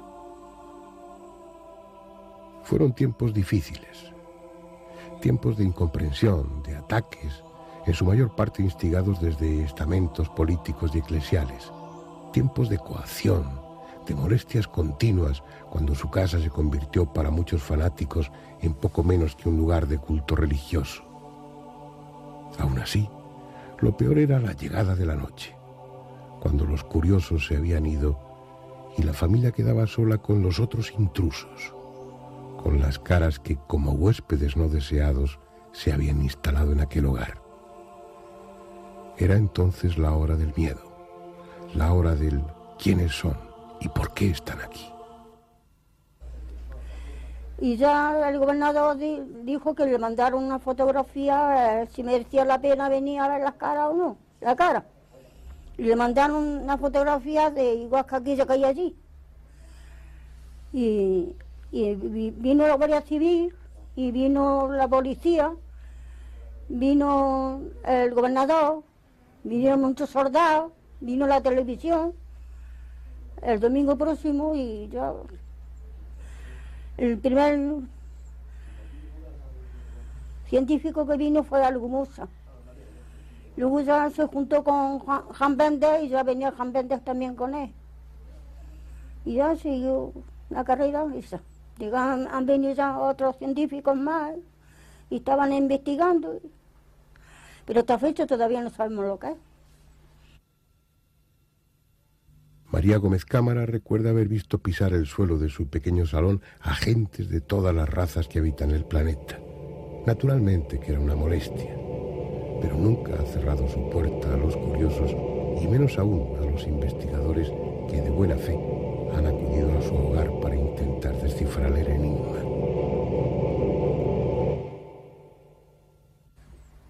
Pues como que yo estoy acostumbrada y ya me echa la cara y ya no me da miedo, ni aunque las pise y todo, no, no, me, no me pasa nada. Bueno, pues yo le digo que digan lo que quieran, que lo saquen. No son tan listos y estudian tanto que lo saquen. Yo no he cerrado la puerta a nadie. Todo el que yo venía a investigar, investigar. Muchas fueron las investigaciones llevadas a cabo por diferentes colectivos estatales y privados, cada uno de ellos guiado por diferentes intereses. La primera y posiblemente más rigurosa fue efectuada en el verano de 1973 por el profesor Germán de Argumosa. En el mes de julio de dicho año se personó el notario de la cercana localidad de Huelma, Antonio Palacios Luque, tras ser requerida su presencia por el célebre parapsicólogo.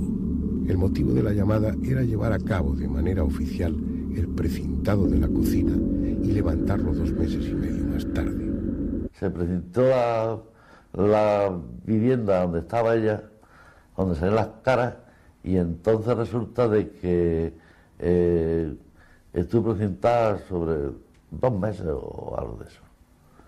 ¿Y cuál fue nuestra sorpresa? Que cuando se, se quitó el precinto, eh, el notario había hecho las fotografías y las cuales salieron horrorosas, para no verlas, porque te daba miedo de lo que había allí aparecido en aquella cinta. Para efectuar la operación habilitaron una nueva cocina a María, quien en ningún momento se opuso a que se realizara la incómoda operación. Días más tarde, en la nueva estancia comenzó a perfilarse una figura de mayor tamaño a lo ya habitual. Poco después, sobre la reciente lechada de cemento, surgió el cuerpo de una mujer que de cintura para arriba dejaba patente la perfección de sus trazados. Fue bautizada como la Dama de la Copa, aunque finalmente el utensilio que sujetaba se transformara en un gran ramo de flores. Llegado el momento, el precinto fue levantado y para desconcierto de los escépticos, pudo comprobarse que las caras habían cambiado. Terminaba así, o debiera haber terminado, la polémica que enfrentaba a los defensores de la autenticidad de las caras con los que sostenían la naturaleza fraudulenta del suceso. Todo parecía indicar que las caras no sólo aparecían sin intervención directa de los vivos, sino que además cambiaban de forma e incluso de lugar. La cuestión quedaba abierta a preguntas más inquietantes, las mismas que María se viene haciendo desde el principio. ¿Quiénes son y qué quieren?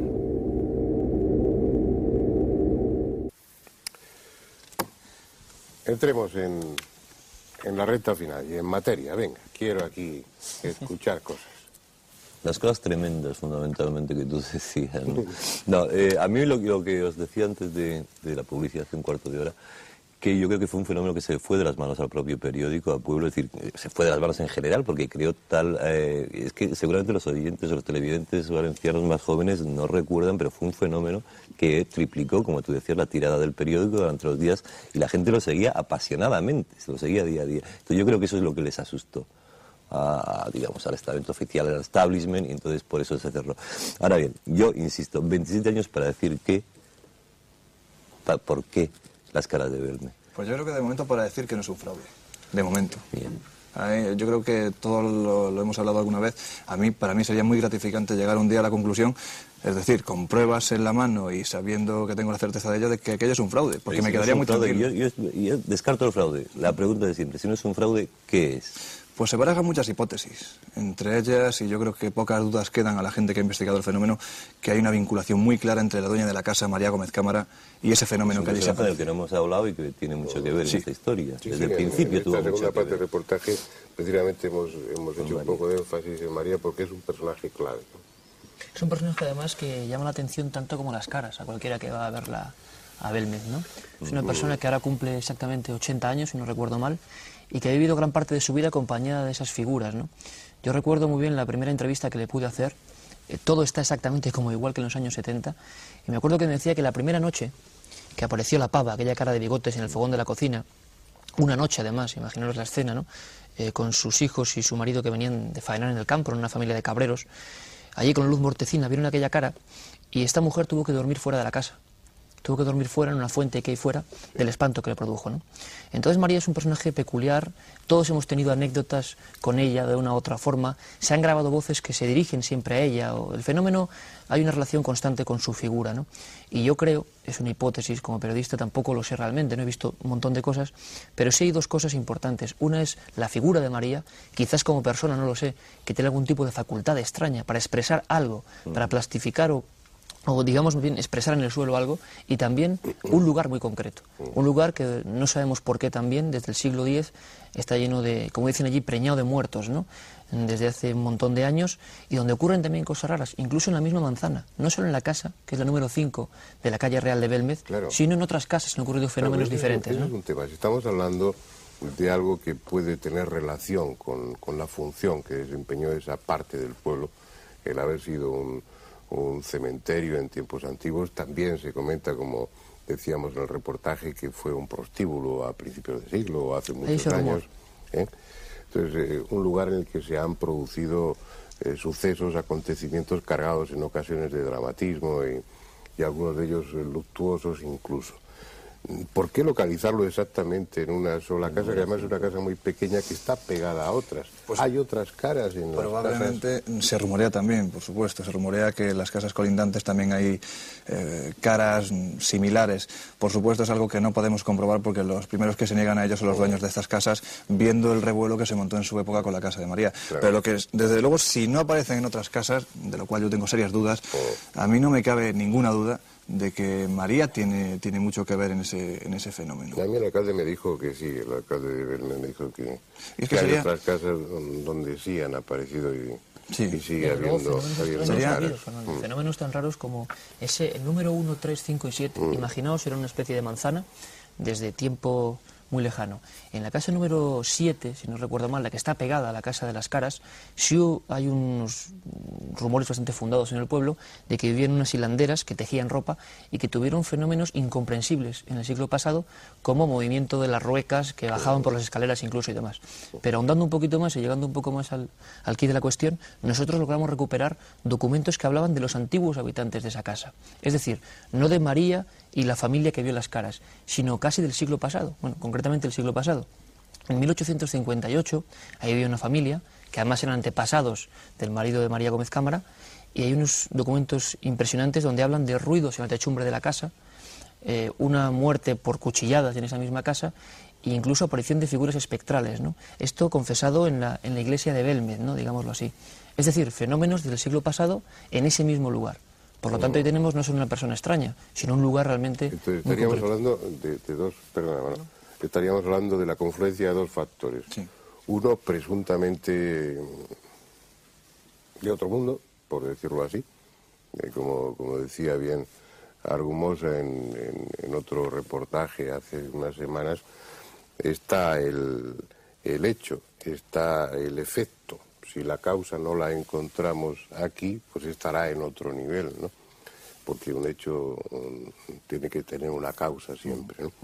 Bueno, supongamos que la causa, o al menos la causa remota, está en ese otro mundo, tiene que ver con las muertes, tiene que ver con el cementerio, con los sucesos. Pero luego está María, que es el personaje eh, fundamental en esta historia, o por lo menos un elemento.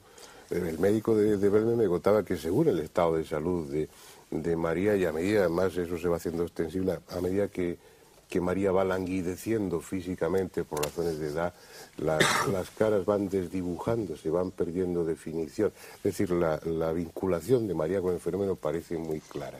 indudablemente, en, toda esta historia mm, hay una serie de, o hay bastantes factores que yo creo que no se pueden ver por separados, pero indudablemente uno de los más importantes es la dueña de la casa, María Gómez Cámara.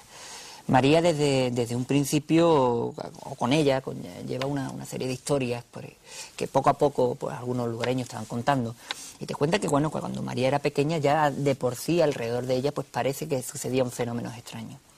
Yo recuerdo perfectamente, además esto es una anécdota que no se me olvidará, en el año 89, cuando llegué, por primera vez a Belmez, pues estábamos precisamente en un bar, en un bar, perdón, tomando un refrigerio, esperando al alcalde, porque íbamos con el alcalde de, en aquella época de Belmez.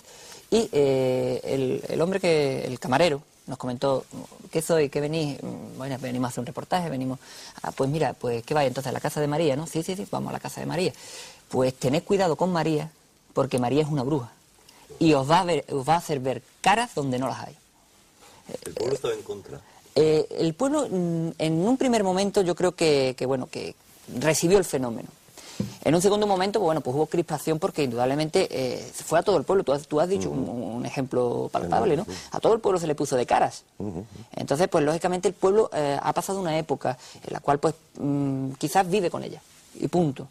Es decir, tampoco tiene una opinión definida sobre, sobre María y realmente la mayoría de las opiniones, por lo menos que yo he palpado, mm, hay una cosa que la tienen clara y es decir, que no creen que sea María la que esté realizándola fraudulentamente.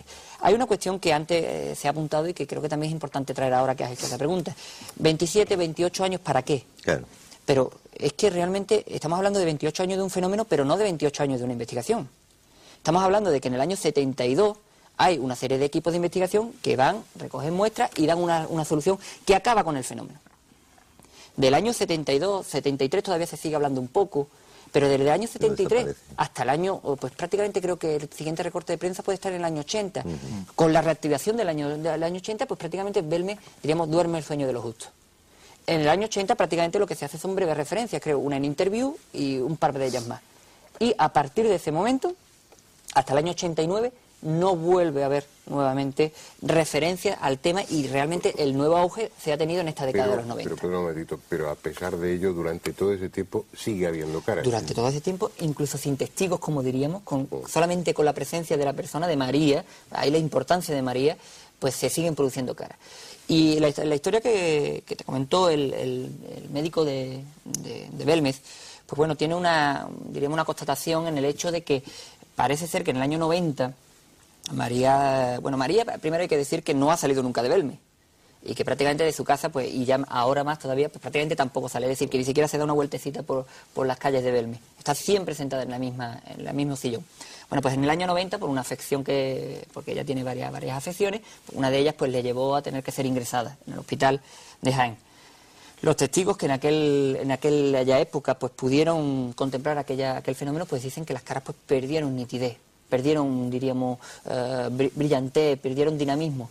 Y si hoy alguien tiene interés en llegarse eh, por, la Casa de María, podrá encontrar que las caras también están muy desdibujadas. Sí, en el reportaje se ven las, las caras que son realmente eh, atractivas y, bien definidas, son las de tu colección de fotografías, gran parte de ellas, pero las que están rodadas hace pocos días in situ, las que son actuales, ya son muy pobres, están, están perdiendo esa definición.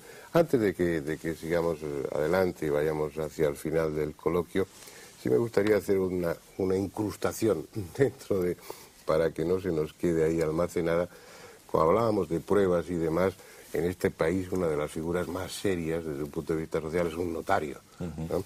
Pues como es lógico, eh, cuando se inició todo ese debate, si eran auténticas o no, pues se tomó una decisión que fue la de precintar el suelo de, de esa cocina y presentar la, la, puerta también para que nadie pudiera entrar y salir. Estuvo así durante tres meses, me parece. Casi tres meses. Casi tres meses. Y luego todo eso eh, con el control de un notario. Y hay un acta notarial de, eh, de toda esa investigación o de, o de, ese tiempo que estuvo clausurada, que estuvo precintada la cocina. Vamos a escuchar eh, en una entrevista que le hicisteis a, a este notario eh, y con una fotografía suya como, como fondo, porque no le hemos podido filmar, pero está ahí la voz suya, dando testimonio de lo que, del resultado de, esa, de ese precinto notarial. Yo creo que también es ilustrativo el, el escucharlo. Al cabo del tiempo, aquel, aquella cocina que yo clausuré se, se desclausuró yo no recuerdo exactamente, dos meses, un mes, dos meses, tres meses, no lo recuerdo exactamente. Lo cierto y verdad es que entre la figura precedente y las posteriores había habido variación. Y en la segunda cocina empezaron a salir caras. Pero vamos, pero caras significativas.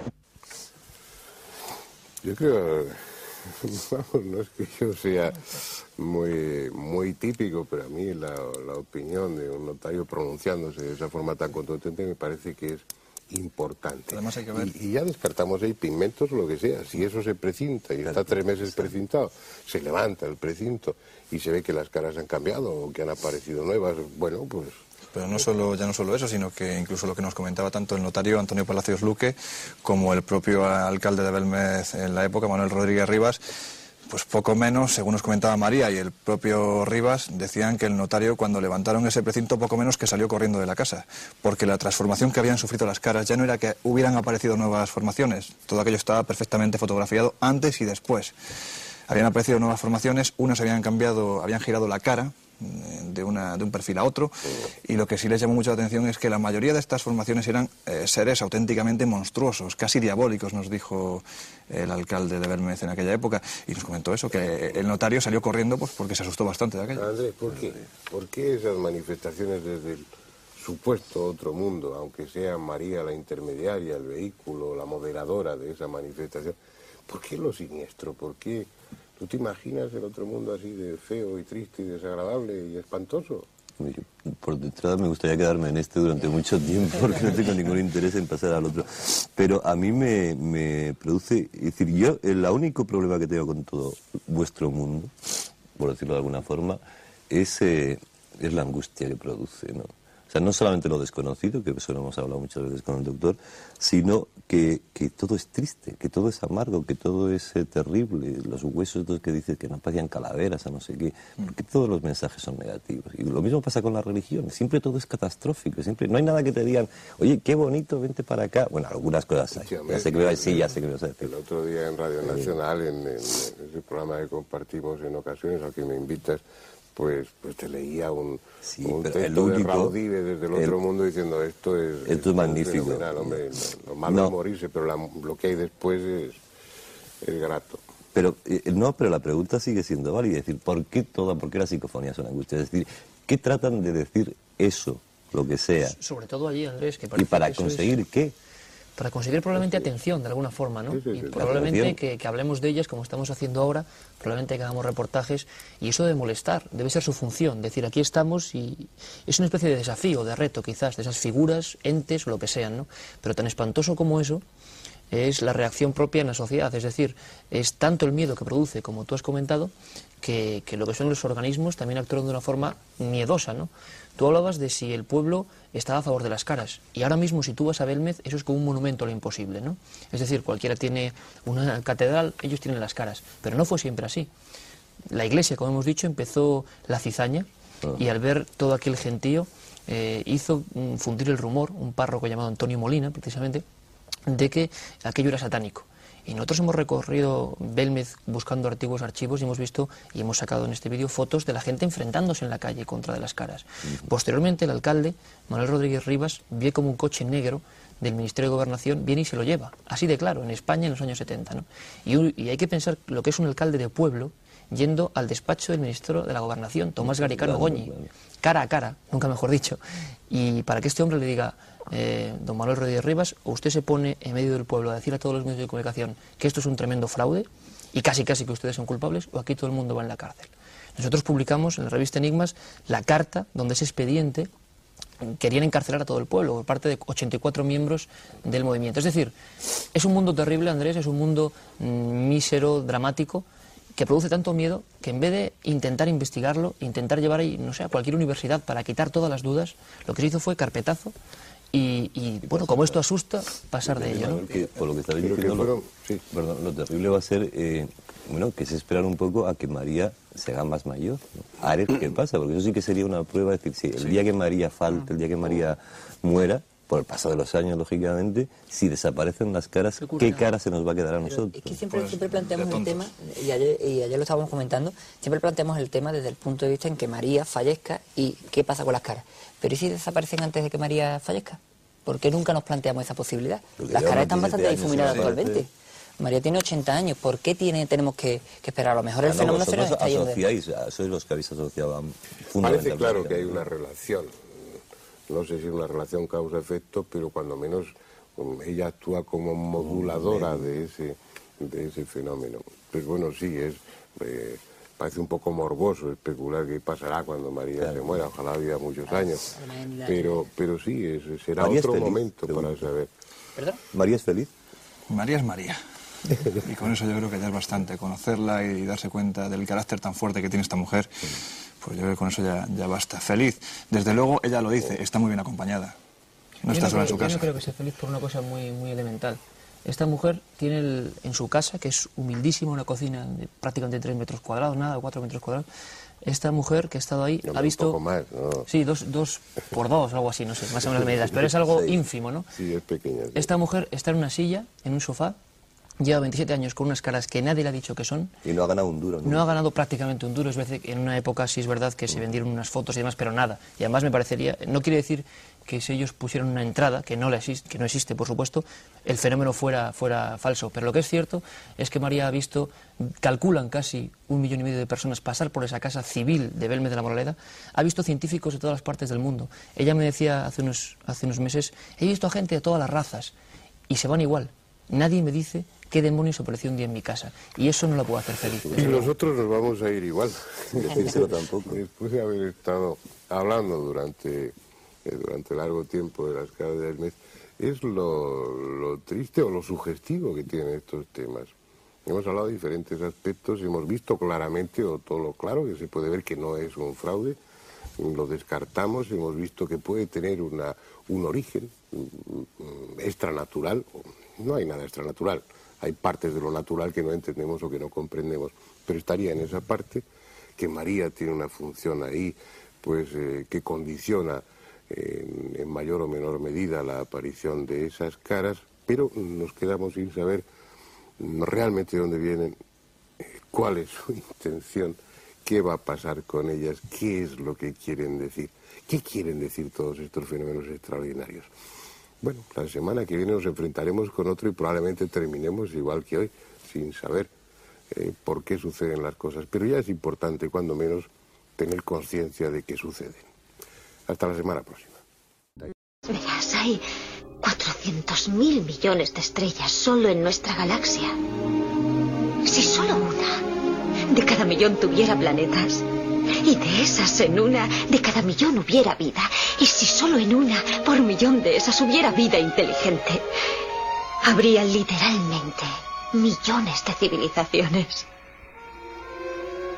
Si no fuera así, ¿cuánto espacio desaprovechado?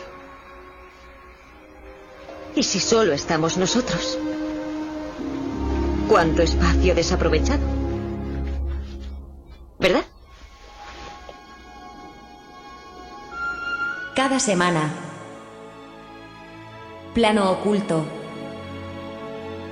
Con Lola Moreno.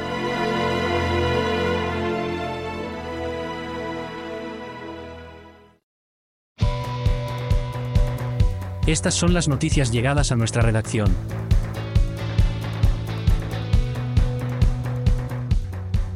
Esta noche en las noticias del misterio y la ciencia traemos unos titulares muy interesantes. Arqueólogos investigan un Stonehenge subacuático construido por una antigua civilización. Un equipo de arqueólogos se encuentran investigando una serie de indicios de una antigua civilización muy sumergida en las aguas de un lago en Europa. Lo han llamado el Stonehenge subacuático y se extiende a lo largo de varios kilómetros bajo un lago en Europa. Creo que era algo con un contexto de culto, teorizó un investigador.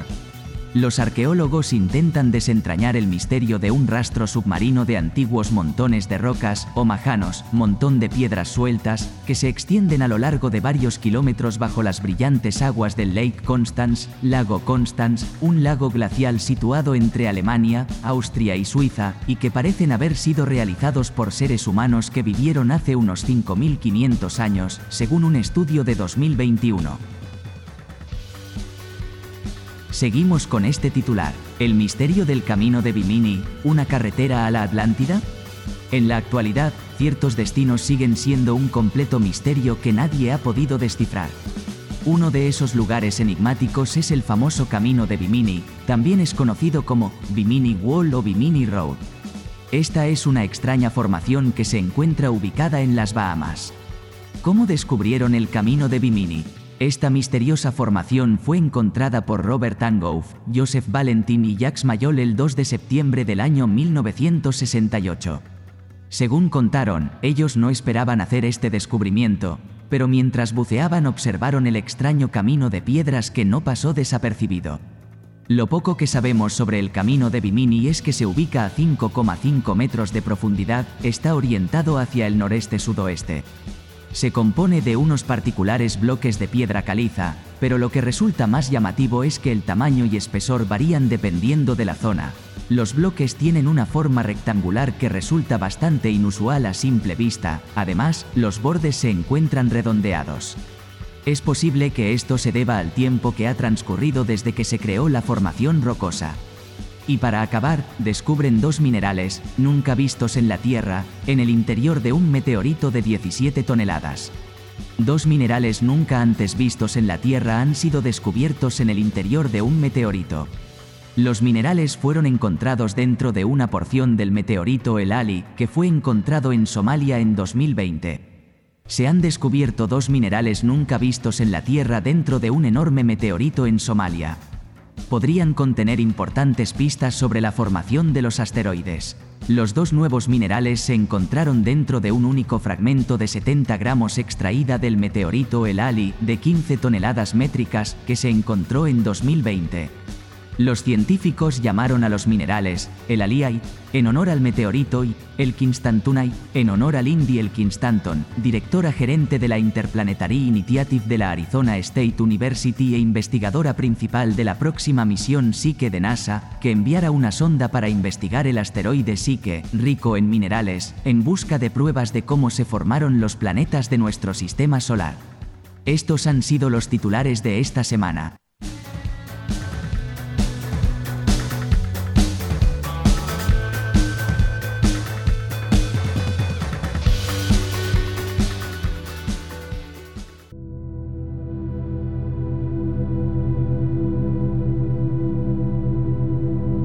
Plano Oculto. Con Lola Moreno, en vozradiomix.com, tu emisora amiga.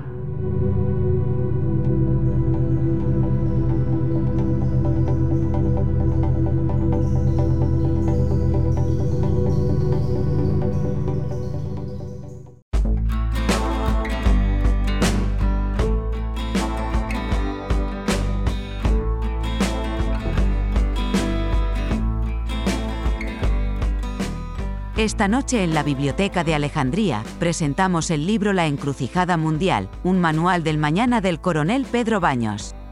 Si en sus anteriores libros Pedro Baños ofrecía un lúcido análisis de las relaciones de poder, esta nueva obra no solo describe con detalle las excepcionales circunstancias que se están dando en el presente y las que padeceremos en el futuro inmediato en nuestro mundo hiperconectado, sino que va mucho más allá y propone soluciones que sirvan a todas las personas, en cualquier país, convirtiéndose en un manual práctico imprescindible.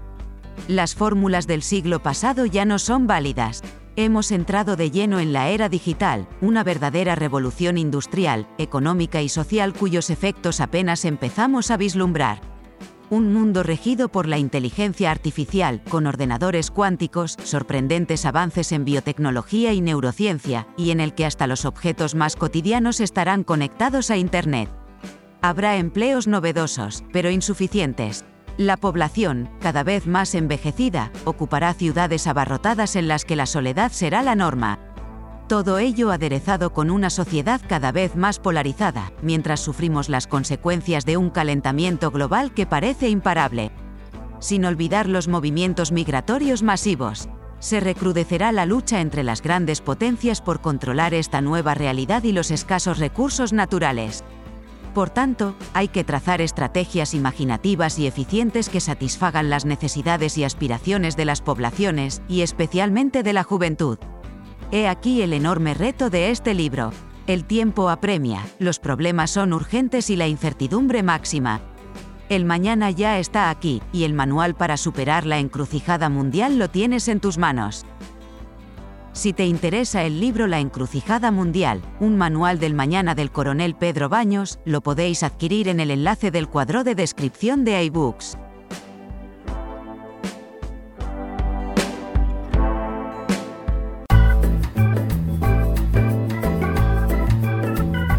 ¿Todavía no eres fan de plano oculto? Ahora lo puedes ser, es tan sencillo como pulsar en el botón azul apoyar. De esta manera podrás disfrutar de los episodios extras y escuchar los programas en abierto sin publicidad. Puedes aportar desde una mínima cantidad, lo que cuesta un café o una caña en tu bar favorito o la cantidad que desees. Disfruta del contenido de este podcast.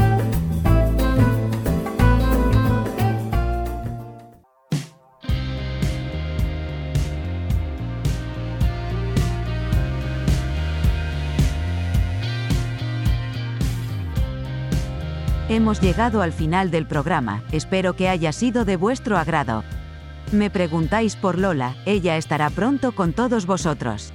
Lo dicho, os emplazamos al próximo viernes a las 11 de la noche con nuevos contenidos. Ha sido un placer estar aquí. Buenas noches y feliz puente, os queremos de regreso la semana que viene.